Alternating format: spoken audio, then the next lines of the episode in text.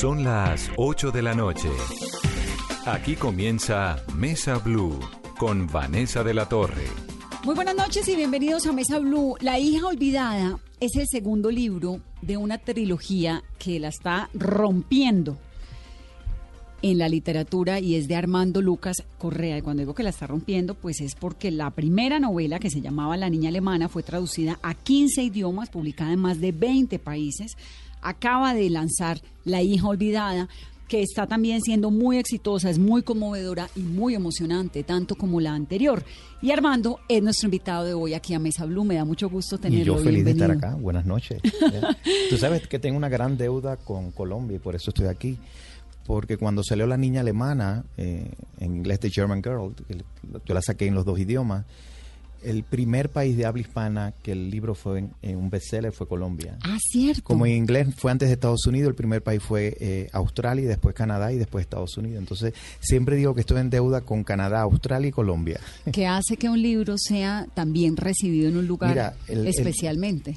Sobre todo porque usted no es colombiano, usted es cubano. Exacto, ¿no? Inclusive yo soy cubano y vivo en Estados Unidos. Claro. Y yo sabía que en Estados Unidos el libro podría funcionar de alguna manera. Nunca pensé que antes de que hacer el libro eh, más de 20 países lo hubieran adquirido. O sea, eso sí me dio eh, eh, una gran curiosidad. que En Canadá tenía lógica porque Cuba, Estados Unidos y Canadá son parte de esa historia.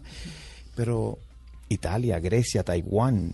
Taiwán. Entonces en Taiwán. ¿Qué Turquía, o sea, son, y de pronto el libro se fue extendiendo y fue extendiendo y fue comprándose, y me impresiona, hasta el día de hoy el libro, yo sigo recibiendo cartas, el libro sigue vendiendo miles de copias a la semana y sigue funcionando. Ojalá que la hija olvidada le funcione igual. No, pues seguro que sí, porque además es como una continuación o otra, otra historia, no sé si paralela, bueno, de todo eso vamos a hablar en esta entrevista, pero lo que sí llama de entrada la atención, Armando, son los nombres. La niña alemana, la hija olvidada son mujeres. Son mujeres. Yo, yo me doy cuenta que yo, yo crecí en un matriarcado. Eh, mi mamá se divorció de mi papá cuando tenía dos años y medio. Acababa de tener a mi hermana. Ubíquese en la década de los 60, los 70. Eh, mi mamá se casó muy joven. Ella era una estudiante excepcional. Fue a una escuela bilingüe en español e inglés en Cuba antes de la revolución. Mi papá era ingeniero y ella quería ser ingeniero. Una mujer queriendo ser ingeniero. Y mi papá quería que ella se dedicara a los niños. Se divorció se hizo una carrera y yo crecí entre mi mamá, mi abuela, mi hermana, mis tías. Las mujeres lo controlaban todo. Yo pienso que es un y poco las cubanas, además. Y las cubanas, que mi abuela, además ya de gallegos, ya tú sabes cómo era lo fuerte que era mi abuela. Y además mi, mi primera hija es Gemma, que le dio voz a la niña alemana de alguna manera. Ella creció con el personaje Hannah. Eh, la primera frase de la niña alemana es, voy a cumplir 12 años y decido matar a mis padres. Yo recuerdo que antes era voy a cumplir 9 años, 10, 11, 12, hasta los 12 que cumplió Emma cuando yo terminé el libro. Así que vivo rodeado de mujeres, tengo un hijo varón también, pero las mujeres son muy poderosas. ¿Usted es judío?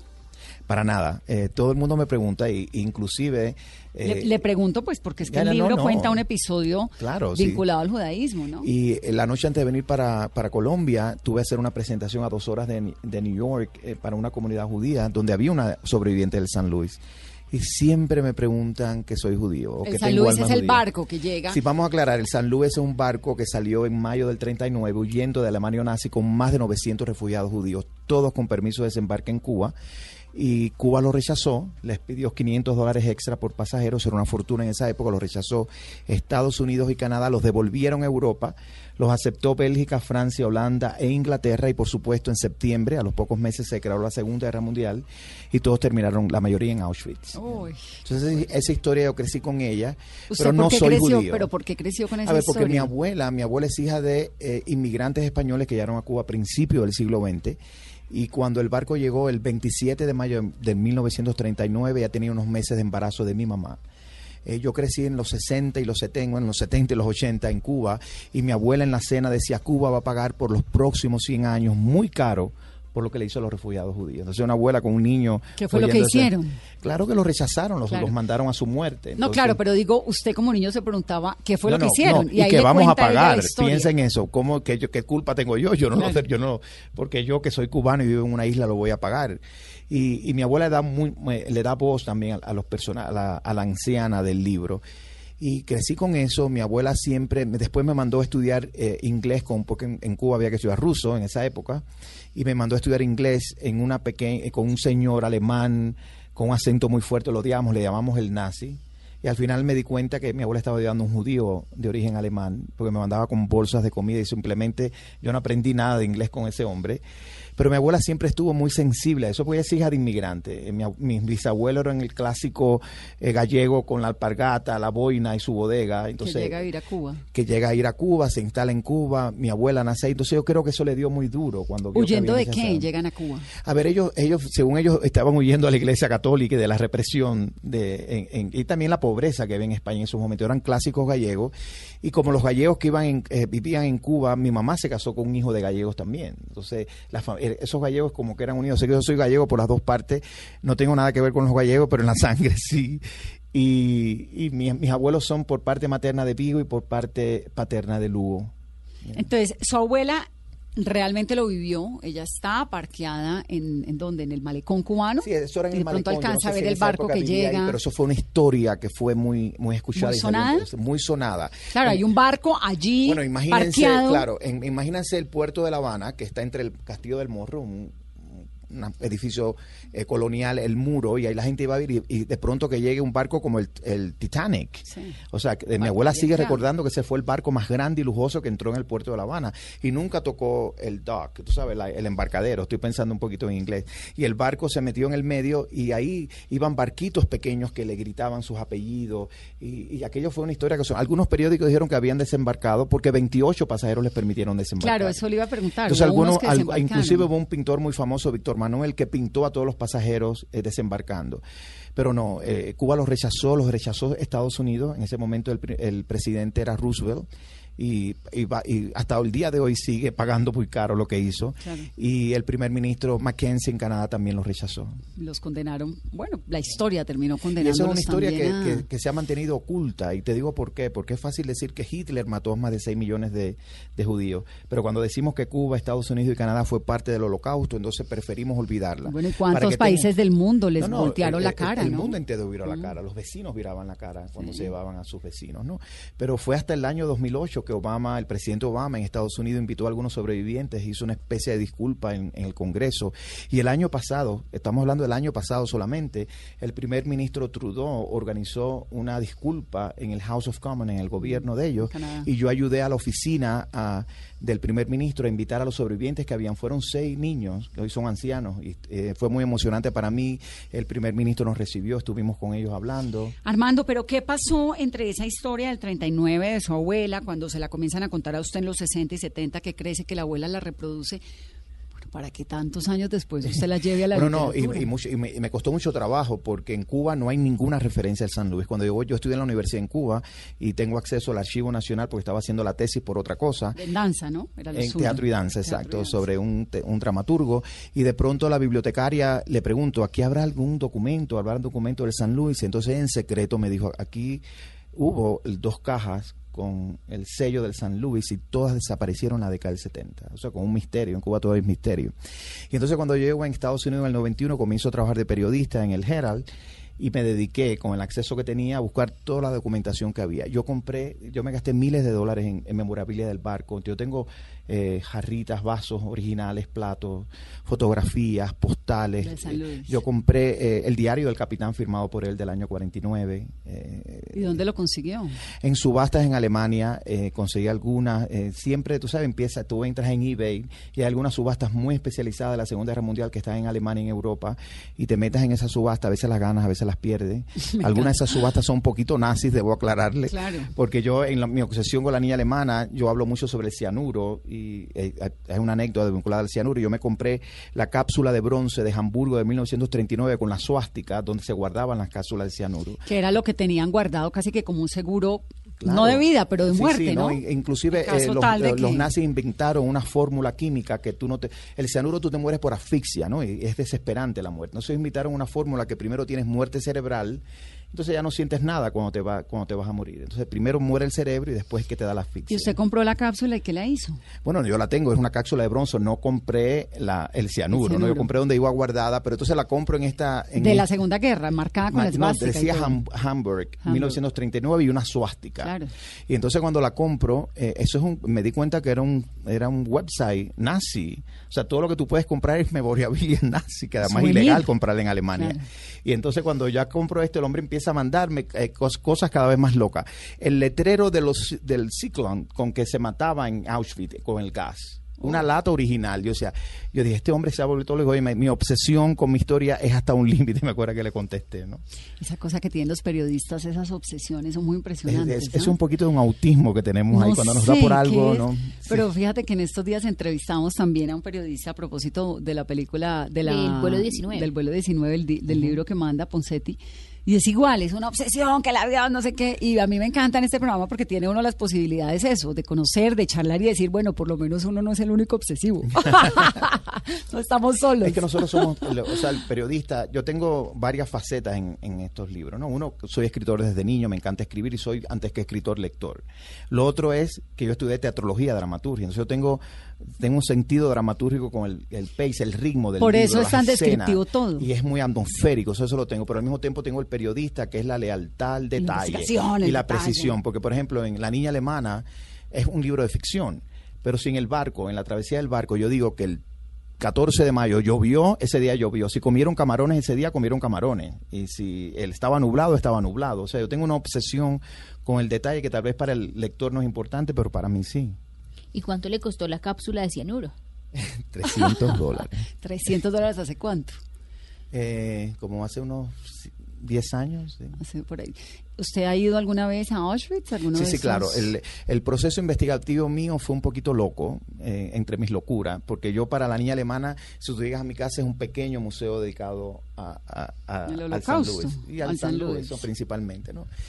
Y entonces, pero yo no quería... La casa de New York. En mi casa en New York, sí. Yo muchos de esos documentos los, los doné a un pequeño museo del holocausto que hay en La Habana y me quedé con algunas piezas, doné el diario y me puse en una subasta a buscar, porque nada más le editó 100 copias, entonces solamente hay 100 copias en el mundo, ¿no? Lo que quede.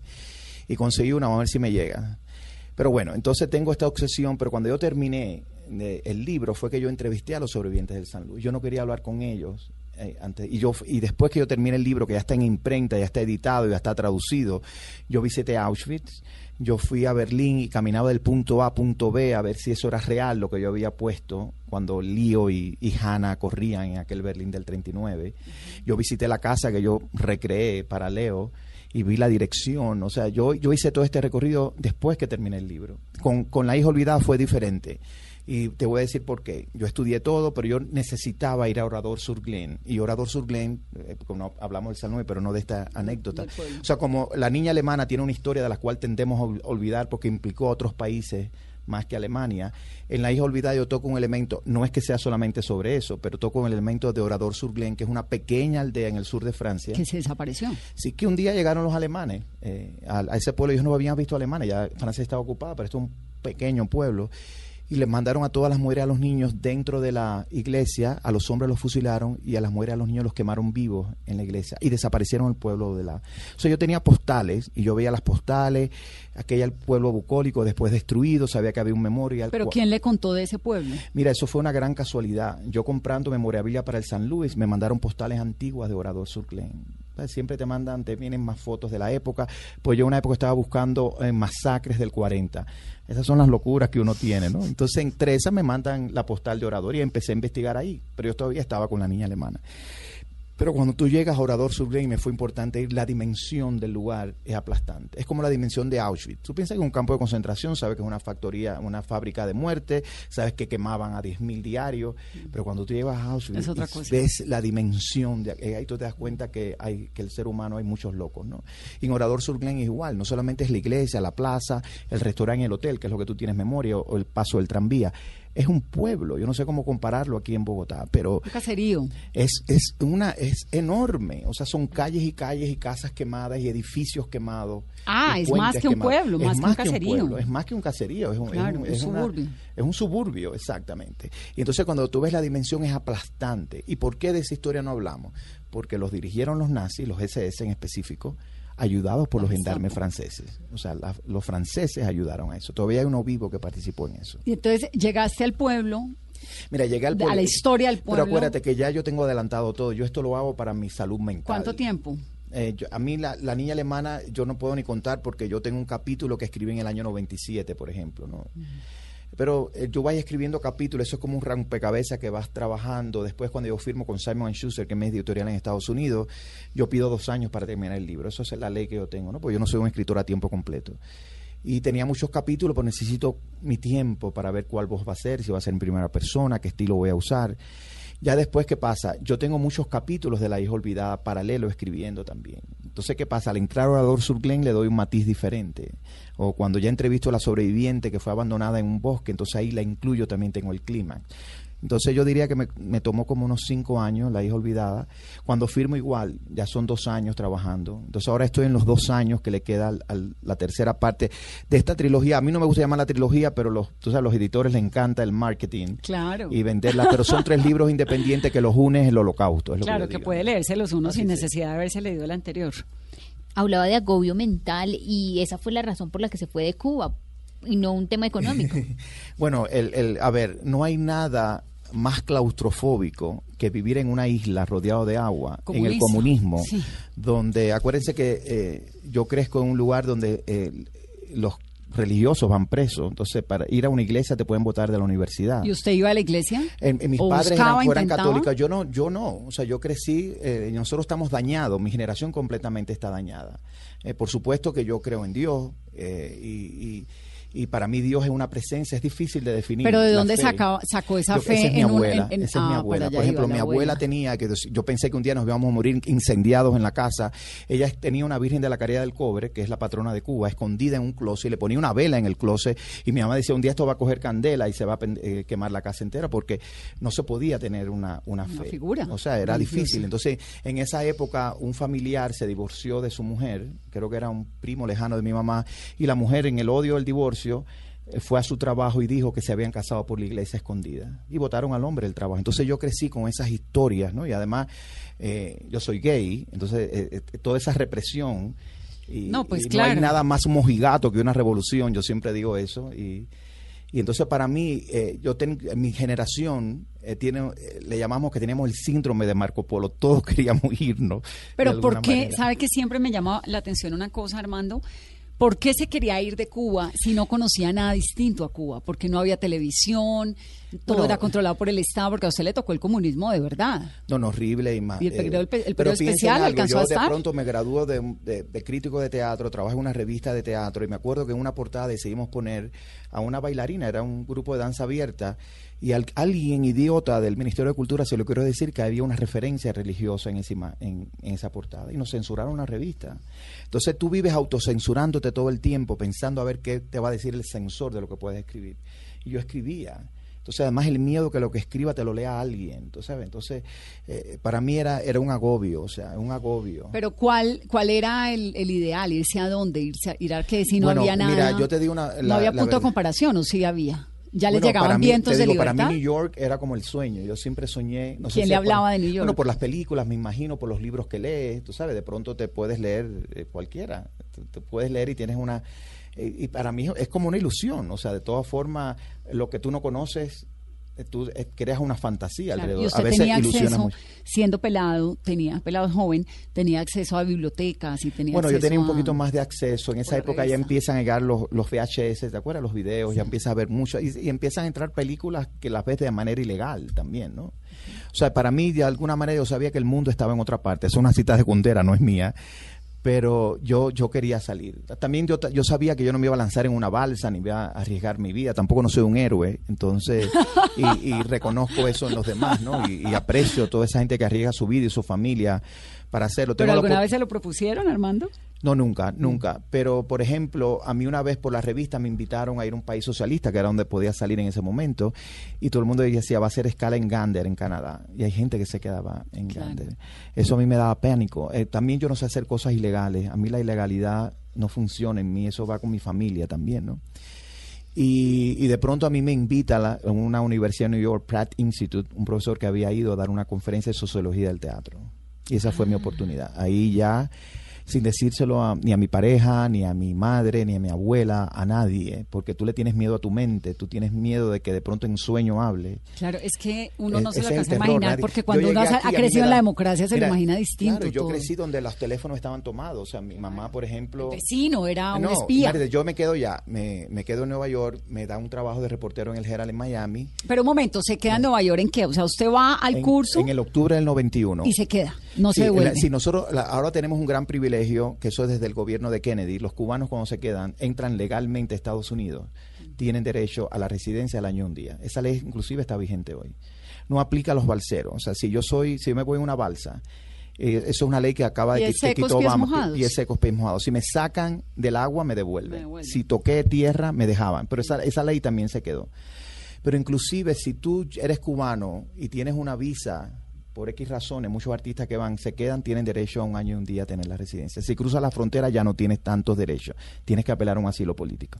Pero bueno, tengo ese privilegio, ese es el Acta 66 se llama, ahí me dan trabajo en el Herald inmediatamente y comienzo a trabajar de freelance. ¿Haciendo qué? Reportero, pero era clear reporter. Mi, mi función era hacer obituarios. Y me acuerdo que la, la editora que me, me, dice, tú estás sobrecalificado, yo odiaba esa palabra, porque cada vez que pedía un trabajo, no, tú estás sobrecalificado. Dice, yo necesito trabajar, necesito pagar mi vida, ¿no? Y empecé de clear reporter haciendo obituarios. Y a los tres meses, nadie, tú sabes, yo cuando tú llegas quieres comerte el mundo, había que trabajar algo después de las siete de la noche, nadie quería, yo levantaba la mano. Después el fin de semana pasaba algo, yo lo hacía a los seis meses ya me hicieron reportero fijo ya estaba escribiendo para la, portada. Y al mismo tiempo, como información teatrológica y danzaria, comencé a hacer crítica freelance de danza y escribir para el semanario entretenimiento. ¿Cuántos años tenía? 28, 29, por ahí. ¿Y qué hizo con la pareja? Bueno, el, el problema está que como a mí me invitó Pratt Institute y él es fotógrafo de la revista, yo logré que lo invitaran también y entonces logró salir. y se quedaron juntos. y él es el papá de los tres hijos. Sí, los dos somos los papás de los tres hijos. Ay, qué maravilla. Llevan un montón de años juntos. Sí, los cuentes. Pero nos conocimos en la universidad inmediatamente después de la universidad. Desde jovencitos. Bonito. Gracias. Armando, me queda una duda, ¿por qué no quiere o no piensa publicar esa primera novela que, escribió cuando tenía 20 años? Pero ustedes lo saben todo. Mira, el problema Nunca está más viviré en una isla, ¿no? Exactamente, sí, tengo, tengo hasta la portada y todo.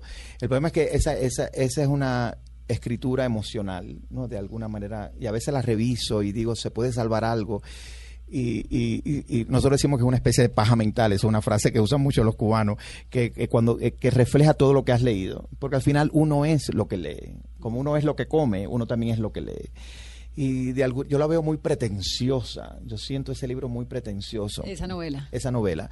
Y al mismo tiempo me gusta porque es todo en Cuba, yo no tengo ningún libro dedicado solo a Cuba. O sea, yo tengo En Busca de Emma, que es como yo tuve a mi hija en Estados Unidos, una especie de memoir Después tengo La Niña Alemana, que aunque hay un capítulo en Cuba, el centro no es Cuba. Y La hija olvidada menciona Cuba una vez, ni pasa. En el tercero voy a regresar a Cuba. Y después hay un libro que ya está escrito que todo es en Nueva York. Entonces yo tengo una deuda con Cuba. A pesar que la quiero poner a un lado por un problema, olvidar es un mecanismo de protección, como dice el libro. Yo olvido y tengo Cuba bien lejana para que no me moleste, no ni me duela. ¿Y le incomoda, le duele todavía? Eh, yo escribí un artículo eh, que, se llama Soy un mal cubano, me acuerdo, porque yo no podía entrar a Cuba porque soy periodista, me negaban la visa todo el tiempo y, se me quitó ya la, ansiedad de tener que regresar. Mi familia al final pudo salir, está en, en Miami la mayoría. Pero en el 2016, cuando ya mi libro estaba en, en edición, eh, con la eh, Obama abre las relaciones diplomáticas con Cuba y Estados Unidos. Diciembre Y a Publisher Weekly, que es una publicación muy importante en Estados Unidos del mundo del libro, decide crear la primera delegación de editores y publishers de Estados Unidos a Cuba. Todos americanos. ¿Qué pasa? Yo soy editor de la revista People y la publisher también, pero yo les dije a todos, es muy bonito, me encantaría ir, pero yo soy cubano. O sea, hay una diferencia en este grupo. Uno, aunque yo sea ciudadano americano, Cuba me exige sacar un pasaporte cubano y necesito un permiso de desembarque como los pasajeros del San Luis. Si me lo dan, mi trabajo me lo pagaba todo, porque a mí eso cuesta una fortuna esa documentación. ¿Y no te lo dieron? No me lo dieron. Sí, te lo dieron, pero Entonces qué suerte, porque tengo una gran amiga, No, no, tú no te puedes periodista tremenda, es y no se lo dieron. No y te no puedes imaginar lo que pasa.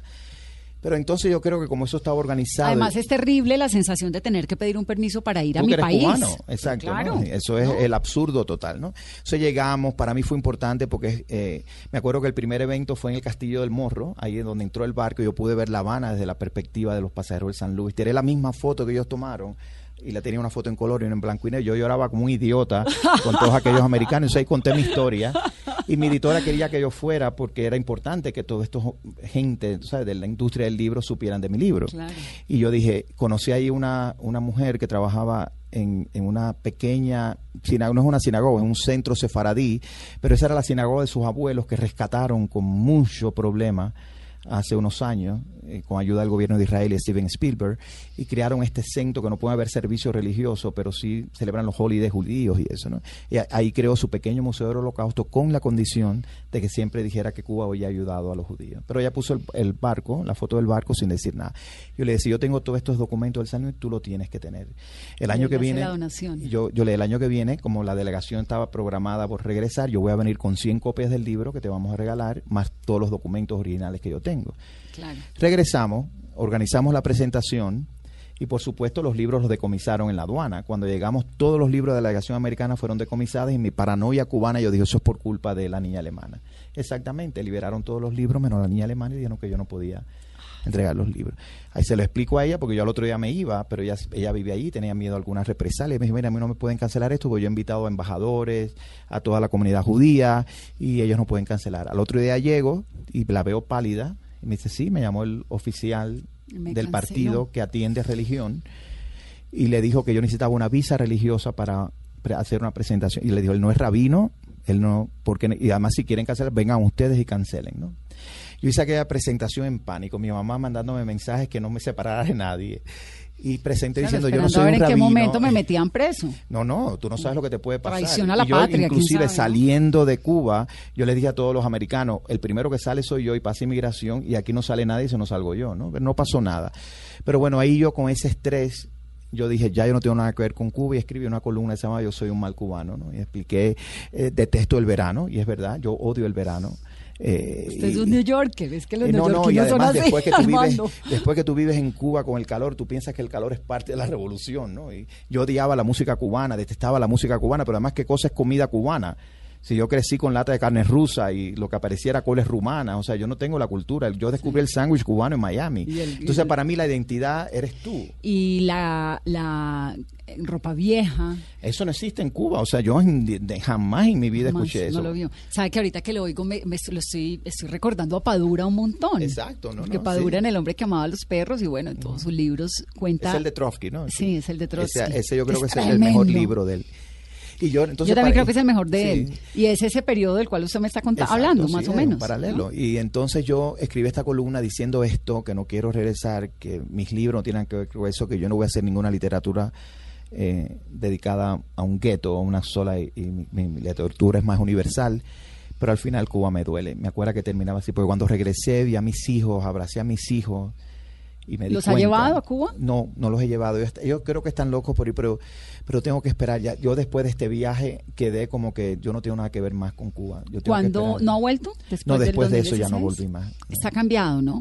Está muy Siempre- cambiado. mira, siempre va cambiando. Yo, yo soy una persona positiva, a diferencia de muchos de los exiliados cubanos. Yo pienso, yo siempre pienso que mañana va a ser mejor tengo esperanza. Pues eh, hay una apertura distinta, pero digamos Pero de tiene... todas formas, eso sigue siendo un país Sí, comunista, sigue habiendo total, gente la presa. de la cantidad de artistas que yo conozco que los siguen deteniendo y los desaparecen y nadie te da una explicación. Sí, la O sea, ahora mismo hay la madre de un artista que nosotros conocemos que no sabe, se lo llevaron un día no sabe dónde está. O sea, tú no tienes ni dónde preguntar a dónde tienen a tu hijo. O sea, eso, es desapa- eso es No, desaparecido. no, y es, y es ¿no? represivo, no puedes grabar nada en la calle, Ay, no, tú eres eh, periodista, no puedes hablar es- tan fácil con la gente. Eh, eh, es- es algo agónico y yo sé que Cuba fue una ilusión principalmente para América Latina cuando en los 60 y muchos escritores e intelectuales se apropiaron eh, pero señores no hay nada más mojigato represivo que una revolución eh, se los digo no saben lo que es vivir en eso Y es una dictadura. y miren lo que está pasando en Venezuela o sea Venezuela es el ejemplo y, y de alguna manera eso me duele porque No, no, lo de no- no Venezuela hay visión. Eh, Y a sus hijos, ¿cómo les ha explicado toda su historia? Eh, mi- mi- nuestra vida es un libro abierto y, por ejemplo, mi, eh, hay, hay familias que prefieren no decir que cómo se crearon los hijos. En mi ca- en mis niños saben desde antes de leer que ellos se crearon con una donante de óvulos, una madre subrogación. Ellos saben toda la historia. ¿Vientre alquilado? El, Pues sí, a mí ese término no me gusta mucho, porque, pero sí. ¿O, Es, o cuál es? Per- de- es discúlpame madre, se llama madre de subrogación, no surrogate mother. No, Ok. pero vientre alquilado eso se usa mucho en España, pero yo no alquilé un vientre en realidad. O sea, eh, puedes llamarlo así, pero las madres de subrogación son madres que tienen que tener un hijo por ley en, en Estados Unidos y en California, que es donde lo hizo, tiene que ser madre. O sea, no puede ser cualquier mujer. Y ellas lo que hacen es que reciben una mensualidad en la medida que están en el tratamiento contigo. No sé que están alquilando su vientre, lo puedes decir. Ellos no reciben una gran cifra antes, ellos eh, reciben una mensualidad hasta el último día. Y la, la condición que lo hace porque son gastos y además te digo, la, la mensualidad no es tanto, es como dos mil dólares. Pero estas son mujeres, por ejemplo, en el caso de la mía, ella quería estudiar enfermería, pero ella no tiene dinero para pagar una babysitter que se quede con la hija. Entonces recibe este dinero y estudiaba y podía pagar una babysitter. Entonces el proceso fue madre en- subjuga, sub, Su- subrogada. Subrogada, Sí. es el- es el Entonces, el, yo, ella nada más presta, presta el vientre, otra, otra muchacha dona el óvulo. O sea, con tu espermatozoide creas un embrión, o sea, el, el bebé es tuyo, no es de la que la lleva Claro. adentro. Tiene O un componente de ADN del papá fuerte. de, de mío nada más, no, el de la madre no tiene ninguno, solamente Sí. es de la donante de óvulo que es anónima. O sea, Sí, sí. Yo la conocí por X razones, porque en mi obsesión periodista yo, yo, yo soy su stalker, en, en un buen sentido si me está oyendo, ¿no? Y, y entonces así tuvimos a mis hijos y tuvimos a Emma, eso es un proceso desgastador, que ese es el libro que escribí en busca de Emma que se va a reeditar ahora otra Pero vez. además de ser un proceso desgastador, pues es un proceso de una, eh, ¿cómo se llama esto? De un rompimiento de No, no, no. de Y en una época todavía no. procesos, o sea, porque hoy después en de día eso fue y Ricky venga. Martin y todo el mundo, pero en esa época no había nadie. Entonces yo tenía, iba. además, yo no tenía el dinero. Yo era simplemente, yo ahora soy editor, pero antes era un escritor de la revista. Y yo volaba de New York a San Diego cada tres días los chequeos, los análisis. Eso era eh, fue agotador. Pero bueno, no hay nada como tener un hijo. Nació Emma, eh, la vida nos cambió. Y cuando Emma tenía como dos años y medio, nos dijo, ay, yo quisiera un hermanito. Dice, ay, Dios mío. Pero a mí las cosas negativas se me olvidan. Yo tiendo a olvidar el dolor y, y- y pienso nada más en lo positivo.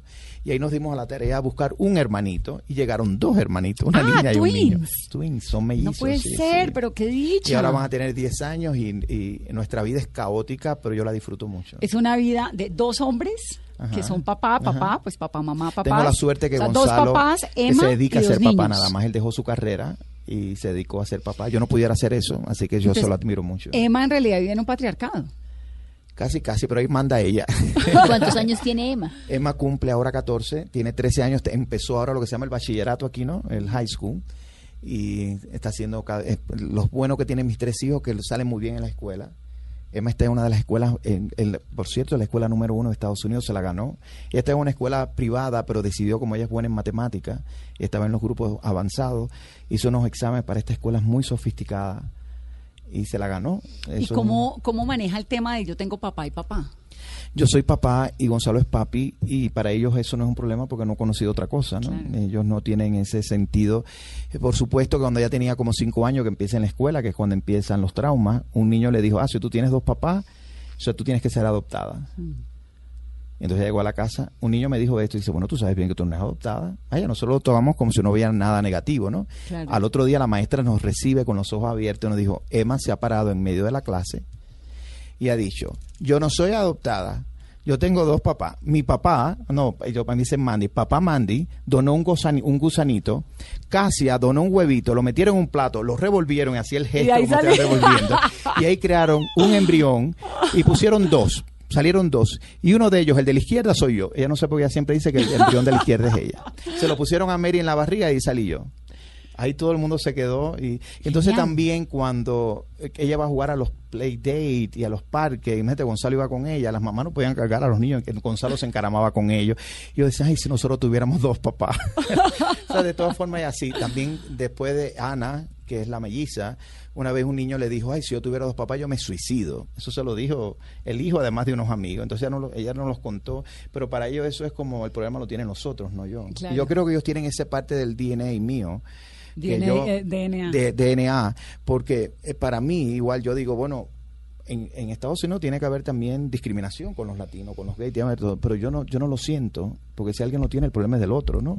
A, mí, a nadie me paga la renta, eso me lo pago yo. Pero de todas formas es una sociedad, pues es, digamos, el hecho de organizar una familia de esa manera, porque lo que decíamos ahora, hoy en día, pues ya, vaya y venga, es que hoy en día pasa un montón de cosas porque ustedes Sí, rompieron, todavía, tu generación créeme, rompió mira, ese camino. Te voy a poner un ejemplo. Pero hace 10 años, Sí, 14, cuan- Cuando, Emma nació, que nosotros estábamos en New York mudándome a, a- a Miami, eh, bueno, ella nace en, en California y nos mudamos y yo iba a sacar la tarjeta de seguro social, que es como el carnet obligatorio en, en en Estados Unidos, de Emma. Cuando llegara yo tenía mi certificado de nacimiento que dice madre desconocida, padre Armando Correa.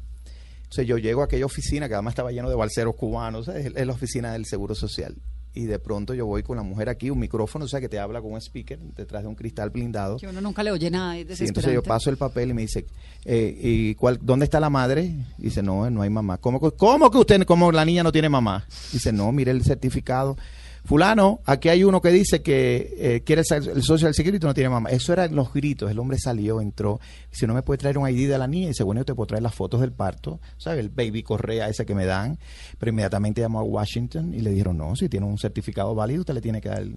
Eso pasó, te digo, en el 2005, cuando Emma nació en, en Miami. Ahí yo tuve la experiencia ya. Cuando nacieron los twins, yo saqué el, el Social Security. Ya sabía cómo era la en- cosa. no, en, Al- en San Diego, California, Ah. que son un poquito más avanzados que Miami.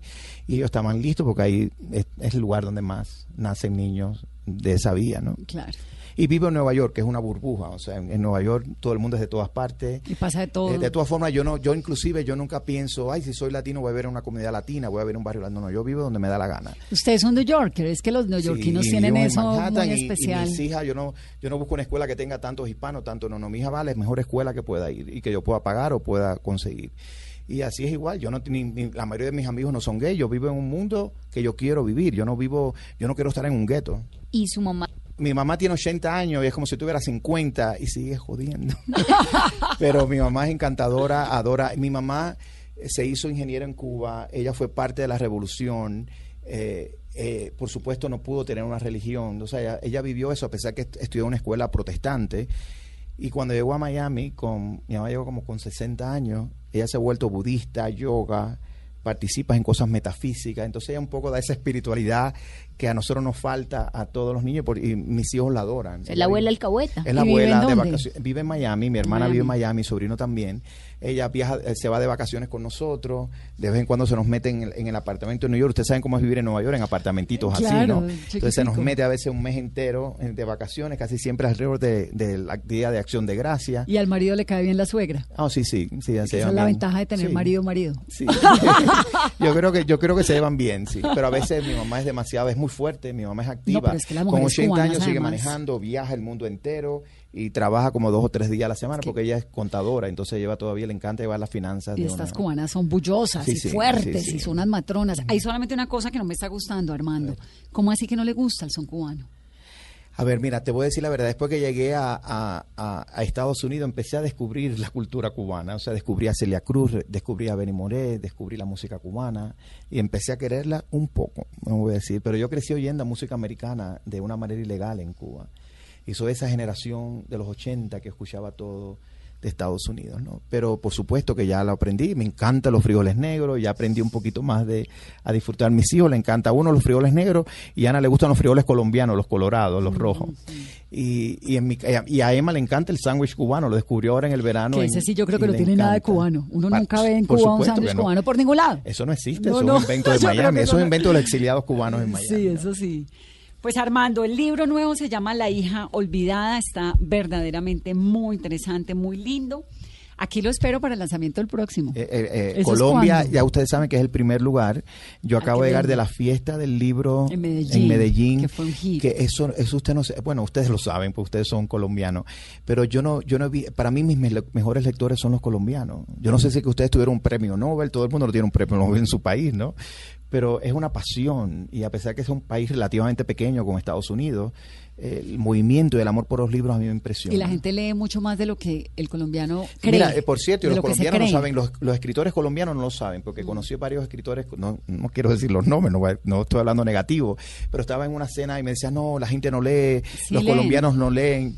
Y yo decía, Bueno, yo no sé qué tú estás hablando y, y, la industria del libro está mejor que nunca, no solamente en Colombia, en el mundo entero la industria del libro es fuerte. Tal vez no esperes, eh, la gente pensó que con el ebook, con el libro electrónico, el, el, el, libro físico iba a desaparecer.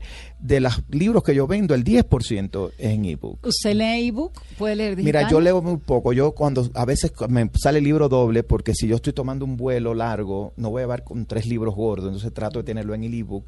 O si no hay libro físico, Creo que hay veces que los libros están fuera ya de impresa, de imprenta, entonces lo compro en ebook, pero ahora mismo yo me llevo, mi maleta pesa como 40 libras de sobrepeso por libros que traigo de Yo no de puedo Medellín. leer en nada digital, ¿qué es y, y audiobook, pero señores, el que le guste el libro digital, que lo compre. Y el, o sea, sí, y el audiobook, y el que audiobook ahora está subiendo, por ejemplo, El ahora ya los libros salieron todos, yo no puedo escuchar un audiobook. Eso es para la gente que le escucha las novelas radiales. pero a mí, por ejemplo, la que hizo la, el audiobook de la de Dorsey en inglés, me encantó, yo la escogí, pero la que me hizo en español, por eso tal vez le guste a ustedes, los o- eh, oyentes colombianos, es la que le hace también a Isabel Allende. Es tan dramática que yo siento que mi novela la ha convertido en una telenovela. Pero bueno, si los divierte, arriba, lo, lo ¿no? que sea, yo digo, los libros hay que tenerlos, leerlos, escucharlos, haga lo que Mira, quiera hay- con el en, en libro, Estados Unidos hay una campaña que dice que uno es lo que come y hay que comer bien para tener un cuerpo saludable. Uno es lo que lee, así que lean para ser mejores personas.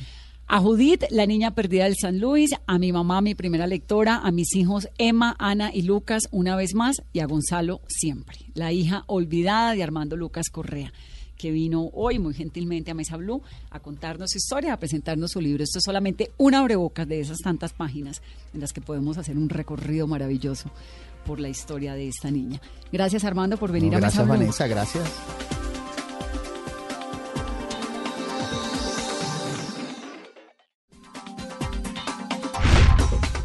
Orgullo colombiano, por primera vez un caleño gana un premio internacional de coreografía en la meca del teatro. Hay un artista vallecaucano caleño que se llama Sergio Trujillo. Él es un coreógrafo que acaba de recibir, yo creo que el premio más importante que ha recibido artista alguno colombiano a nivel mundial y es un premio Tony. And the Tony Award for Best Choreography goes to Sergio Trujillo. Quiero que sepan que si yo, Sergio Trujillo, nacido en Cali, Colombia, puedo llegar a tener este momento, tú también lo podrás hacer. Sergio, bienvenido a Mesa Blue. Hola, ¿cómo estás? Pues, pues me da mucho gusto saludarlo. Yo soy caleña como usted y me encanta saber y sentir que un colombiano, ahora que estamos como en esta onda de la colombianidad, haya llegado tan lejos. Hace rato quería felicitarlo y, y- y me encanta eh, pues escucharlo. Sergio, tal vez comenzar por el mensaje que usted siempre ha tenido y que le hemos escuchado tantas veces desde que se ganó el Tony, y es que los sueños son reales, ¿no? Que los sueños son posibles. ¿De dónde sale esa fortaleza y ese principio suyo? Mira, yo creo que bastante lo que de lo que de, con lo que yo nací, pues también es aprendido y es inspirado por por la gente que, que a, la cual yo crecí alrededor de, mis amigos, de mi familia, de mi gente caleña. Am, yo nací en un barriecito de, de no muchos recursos, el barrio panamericano, pero sí esa esa fortaleza de pelear, de, de seguir adelante, siempre pues eso fue aprendido de, yo creo de mis padres y mi familia porque siempre han han trabajado muy duro y han hecho muchos sacrificios para yo tener poder alcanzar a, a vivir este sueño. ¿Una familia de cuántos hermanos? Ah, un hermano y una hermana.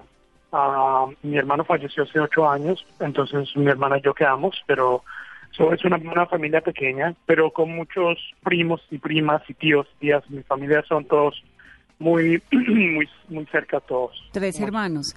¿Y el papá y la mamá qué Sí. hacían? No, no, no un, un, herma- un hermano y una hermana. Sí, sí, digo, una familia de tres hermanos, pues, un hermano, hermana, dos hombres y una mujer. ¿Y qué hacía su familia, Sí, Sergio? no. ¿Qué hacían papá y mamá? Mi mamá era cosía vestidos para, para gente rica y mi papá trabajaba en unos laboratorios Squid cuando vivíamos en, en Cali y de ahí nos fuimos para cuando nos fuimos para cuando nos fuimos para Colo, para Canadá mis padres trabajaban en factorías eran pues trabajadores nada nada muy clamoroso Mm, trabajaban duro imagínate Y usted Mucho- sale, mucho trabajo. su familia sale a Canadá cuando usted tenía 12 años, ¿verdad? Sí, sí, tenía 12 años. y nos emigramos para Toronto porque en el en la fines de los 60 mi tío, uno de mis tíos se fue para para Toronto porque era más fácil entrar a, Canadá y ahí pues nos fuimos erradicando todos, todos mis tíos y mis tías se fueron yendo y mi papá y mi, mamá, mi, papá y mi mamá fuimos, nosotros tres fuimos los últimos que nos fuimos, mi, mi hermano y mi hermana ya se iban ido. Ah, sí, ahí, ahí ya toda mi familia ya todos viven en Toronto y a mediados, cuando ya tenía, yo tenía 24 años, 25 años, me vine para aquí, para Nueva York solito. ¿Esa, esa ida a Toronto fue más o menos en qué año? ¿En los 80? En el, en el 76. 76. ¿Y se van por qué? ¿Qué pasaba en Cali en ese momento para que una familia y una persona tan talentosa como usted, que la vida lo termina demostrando, se vaya de Colombia? No, pero imagínate, yo, eso fue eran los, pues, siempre siempre ocurren momentos en la cual la vida de, de, una ciudad, de un país se pone muy difícil y en ese tiempo yo me imagino que pues, yo no estaba, no sabía exactamente qué estaba pasando porque tenía nomás 12 años, pero unos el peligro que había con con todo lo del lo del, del cartel cosas así, se puso todo muy peligroso y también pues ofrecieron a mi familia la oportunidad de irse a un país donde a lo mejor podían hacerse una una mejor vida. En ese tiempo yo también era muy jovencito, no había todavía comenzado a encontrar ese, ese el, el, el amor que le tengo al baile, que le tenía al baile. Era, era nomás, por ahí en ese tiempo era, era, era hobby y lo, lo hacía, pero lo hacía porque era un aspecto, imagínate, que nacer en Cali, de todos los países, de todas las ciudades, donde el baile es tan prevalente, tan tan importante y la pasión que tenemos los caleños al baile, pues yo me imagino que, que, que por ahí 60%, 70% de los caleños quieren, quieren bailar a todo, a todo momento. Sí, es verdad. es algo que llevamos como en la sangre. Ahora, esa, esa pasión por la danza, por el teatro, por el baile, por las tablas, ¿usted la tiene desde Cali o la fue adquiriendo con la vida en Canadá, luego en Nueva York?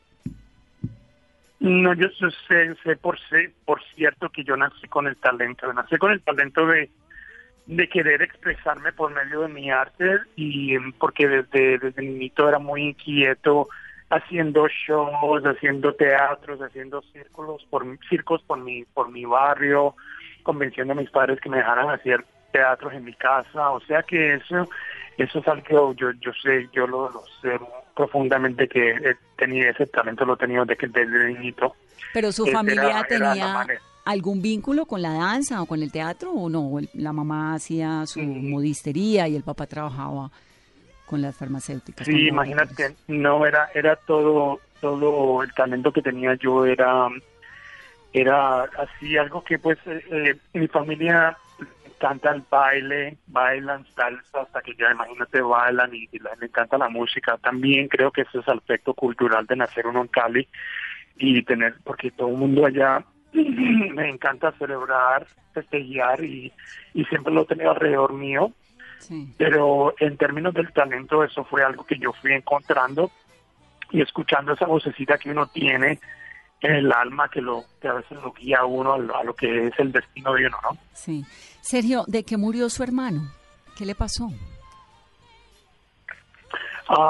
fue una, una muerte muy, muy fatal, eso es algo que para mí es difícil de hablar, uh, pero eso pasó en Cali, a él lo, lo mataron en Cali, es algo que esto nos causa todo, todos mucho, mucho dolor y prefiero no hablar de eso. Ok, lo entiendo y lo lamento además muchísimo. Me, me, me, perdóname, pero... No, no, tranquilo. Me, me conmueve que una familia que sale de Cali huyendo de la violencia termine enterrando un hijo como consecuencia también de la violencia. Lo siento. Sí, sí, sí, imagínate. Cuénteme, cuénteme un poco de cómo fueron esos primeros años en Canadá. O sea, llegan a Canadá eh, en, en, una, en, un, en un momento en el que pues había que como reorganizar la vida con un montón de sueños. ¿Eran trabajadores ilegales, inmigrantes ilegales o ustedes llegan como con visas de trabajo? ¿Cómo llega la familia? No, no, no, no, llegamos, llegamos como, pues primero como visitantes y después como ilegales porque después de un tiempo ya no le, la visa se le expide y, y, mis padres se regresaron porque mi papá regresó a Colombia a trabajar, pero yo me quedé con mis tías, con una tía mía, toda la familia estaba ahí y pero sí, seguí, ingresé a la escuela legalmente, pero yo eso fue decisión mía. Imagínate, a los 12 años mis padres me dejaron que tomara mis propias decisión y fue emocionalmente fue duro porque pues estaba separado de mis padres, pero yo sabía profundamente que era lo que yo quería hacer y, y fue pues fue difícil emocionalmente, pero en términos de lo que yo quería alcanzar, yo sabía en esos, imagínate tan jovencito, pero tenía es como te digo, siempre digo que es una inquietud que lo que lo, siempre lo guía uno. Si uno escucha las, las inquietudes, a veces lo guían a un lugar donde pues uno tiene que terminar. Y esos tiempos fueron difíciles, pero también para mí, yo apenas llegué a Toronto, me comencé a asimilar a la cultura inmediatamente. O sea que no me separé de ser colombiano, de ser latino, pero también quería aprender el inglés rápidamente, quería aprender de la cultura y entonces me, distancié de lo que era ser latino, de, la lengua, porque quería aprender inglés rápido. Y eso fue lo que me ayudó mucho, yo creo que aprendí el inglés rápido y pues me volví un poquitico más canadiense que, colombiano, en esos tiempos. Sergio, ¿usted qué quería hacer cuando grande? Pues eh, tuve y cuando llegué a Toronto tenía tenía un conflicto pues porque quería llegar como el primer como uno de los hijos de inmigrante uno tiene una responsabilidad de conseguirse una hacerse uno una carrera que sea pues bien profesional que los que uno puede tenga recursos para uno pues sobrevivir y también hacerse una carrera con la cual uno pueda ayudar a la familia. Yo ingresé a la Universidad de Toronto a estudiar ciencias, estudié bioquímica y también después de eso me ingresé a la escuela de quiropráctica pero durante todo ese tiempo lo que yo quería hacer era bailar y tenía siempre ese conflicto o bailaba o hacía una carrera. Y fue durante mi segundo año de la escuela quiropráctica que me tomé un sebático y le dije a mis padres que quería saber si tenía que probar a ver si yo tenía el talento suficiente para pues para hacer una carrera como bailarín y ahí fue que me vine para los Estados Unidos. Wow, y ahí es donde llega a Nueva York. Sí, ahí es que vengo a Nueva York. Me vine pues me vine, un, fue el salto, un salto de fe, salto de fe enorme, imagínate, hace 30 años, sí. Claro. Sergio, ¿y usted llega a Nueva York a qué? ¿A hacer qué? Llegué a Nueva York a tomar clases, a estudiar, a hacer audiciones, porque yo quería saber si yo podía, pues saber si tenía el talento suficiente para hacer shows, bailar en shows de Broadway, y también lo que hice, pues llegué aquí a Nueva York y después de muchos meses de estar aquí en Nueva York, uh, llegué aquí como en agosto del 88, sí, 88, y durante ese tiempo estudié ferozmente y pero ya en diciembre, después de estar ahí casi cuatro o cinco meses, ya nada me resultaba estudiaba, estudiaba, estudiaba, entrenaba, pero hacía audiciones y nadie me escogía. Entonces en eso decidí que pues de pronto lo mejor que tenía que hacer era irme para Los Ángeles y me fui para Los Ángeles también a hacer lo mismo porque también quería bailar en los videos, casi videos de Michael Jackson, en la televisión, y propagandas de televisión y películas y fue durante ese tiempo, mientras que estaba en Los Ángeles, hice mi audición para un show de Broadway, porque a veces aquí cuando hacen las audiciones los hacen en todo el país. Y ahí cuando estaba haciendo la audición para el Broadway show este, me escogieron y ahí fue que me cambió la vida. O sea, entra al, a la audición de Broadway con un casting que hace en Los Ángeles. Sí, sí, sí. ¿De qué vivías en esa época, en medio del trabajo y todas estas cosas que hacías? No, sí, no, imagínate eso. Cuando se me comenzó a, a pues a gastar la plata, la plata, tuve, tuve momentos muy, muy fuertes, muy, muy difíciles porque tenía mi presupuesto y lo que comía no era casi, a veces comía nomás yogur con banano y, le echaba un poquitico de granola.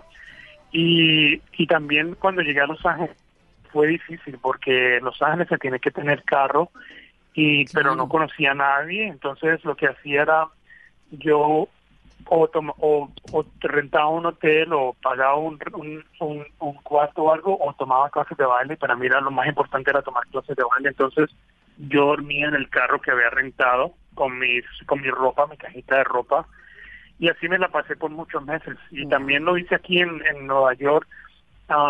pues me después de conocer a la gente en, en, las escuelas de baile, pues a veces rentaba cuarticos también, pero me mantenía, me mantenía casi en términos de, de, de comer, no tenía mucha plata para comer y el, sacrificio era o comer o tomar o entrenar y era más importante entrenar. ¿Y, con quién andaba en todas esas peripecias de la vida?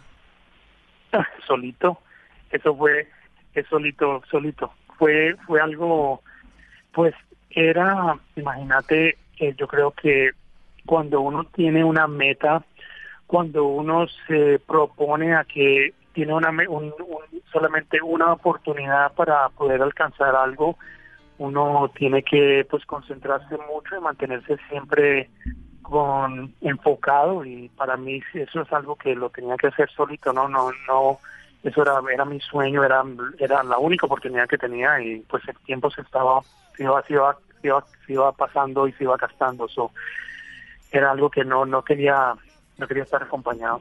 Claro y en medio de tantas travesías y de esos sacrificios, ¿pensó en algún momento en dejar de lado ese sueño?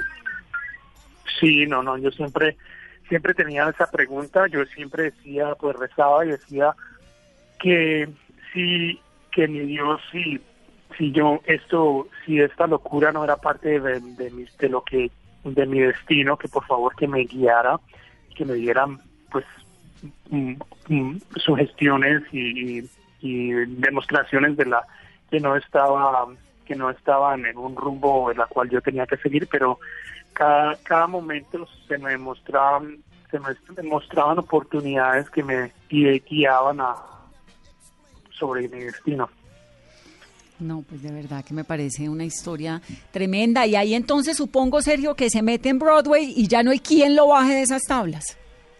No, sí, cuando ya, pues imagínate, porque ya se me iba, ya, se me iba a acabar el sebático que me había tomado y eso, esta, esta oportunidad me surgió, yo tenía que comenzar la escuela en septiembre y esta oportunidad me surgió en julio de ese mismo año, entonces eso fue el primer, la primera señal que, que tenía que eso era lo que tenía que seguir. Y me vine para aquí, para Nueva York, comencé mi show de Broadway y ahí ya me comenzó a, pues a surgir la carrera como bailarín en shows de Broadway, bailé en Broadway, bailé en la televisión, con Michael Jackson en video y en los Oscars. Pero ya de tener una carrera después de 10 años aquí en Nueva York y en Los Ángeles, entre el 89 y el 99, ya durante ese tiempo yo también sabía que iba a ser, que quería ser coreógrafo y pues comencé a tomar asistir a bastantes coreógrafos grandes que fueron grandes maestros míos y ya después de los 10 años ya decidí que era importante cambiar mi carrera como de bailarina coreógrafo y ahí comencé otra vez se comenzó otra vez el trabajo duro de, pues de tratar de comprobar que yo era tenía el talento suficiente para ser coreógrafo. Bueno, y termina ganándose el premio que se gana, que es el más importante del teatro que hay en Estados Unidos, sin duda, pues de los más prestigiosos del mundo. Me llena profundamente de emoción escucharlo, felicitarlo y decirle que toda esa historia suya lo que hace, Sergio, es llenarnos de, en este país que se necesita tanta inspiración y que a veces eh, la gente termina, los deportistas, usted, eh, los talentosos terminan dándonos como esa fuerza, ¿no? Para seguir adelante. Usted sabe que Colombia es un país tan roto que necesita como esos íconos para poder recomponerse y reinventarse todos los días. Lo felicito mucho. Pues le agradezco, es muy importante para mí que sepan todos los colombianos y especialmente los jóvenes, los jóvenes que, que sí, sí se puede lograr. Si yo pude llegar a tener este momento, si yo pude lograr hasta ganarme este Tony por medio del arte, por medio de mi pasión, quiero que sepan todos los chicos que, que sí es posible, que todo es posible, que solamente se tiene que trabajar duro, que hay que tomarse muchos sacrificios, pero que hay que proponerse alcanzar metas más grandes de lo que uno puede, puede soñar. Sergio, le mandamos un abrazo muy especial desde su país, desde Colombia. Nos alegramos mucho de todos sus triunfos. Un abrazo muy grande a su mamá, que le debe tener siempre el corazón lleno de orgullo ese hijo tan talentoso. Y gracias por este le tiempo. le agradezco muchísimo, muchísimo, muchísimo. Saludos. Un abrazo, Sergio. Es Sergio Trujillo, desde Cali, desde Colombia, para el mundo, para Broadway.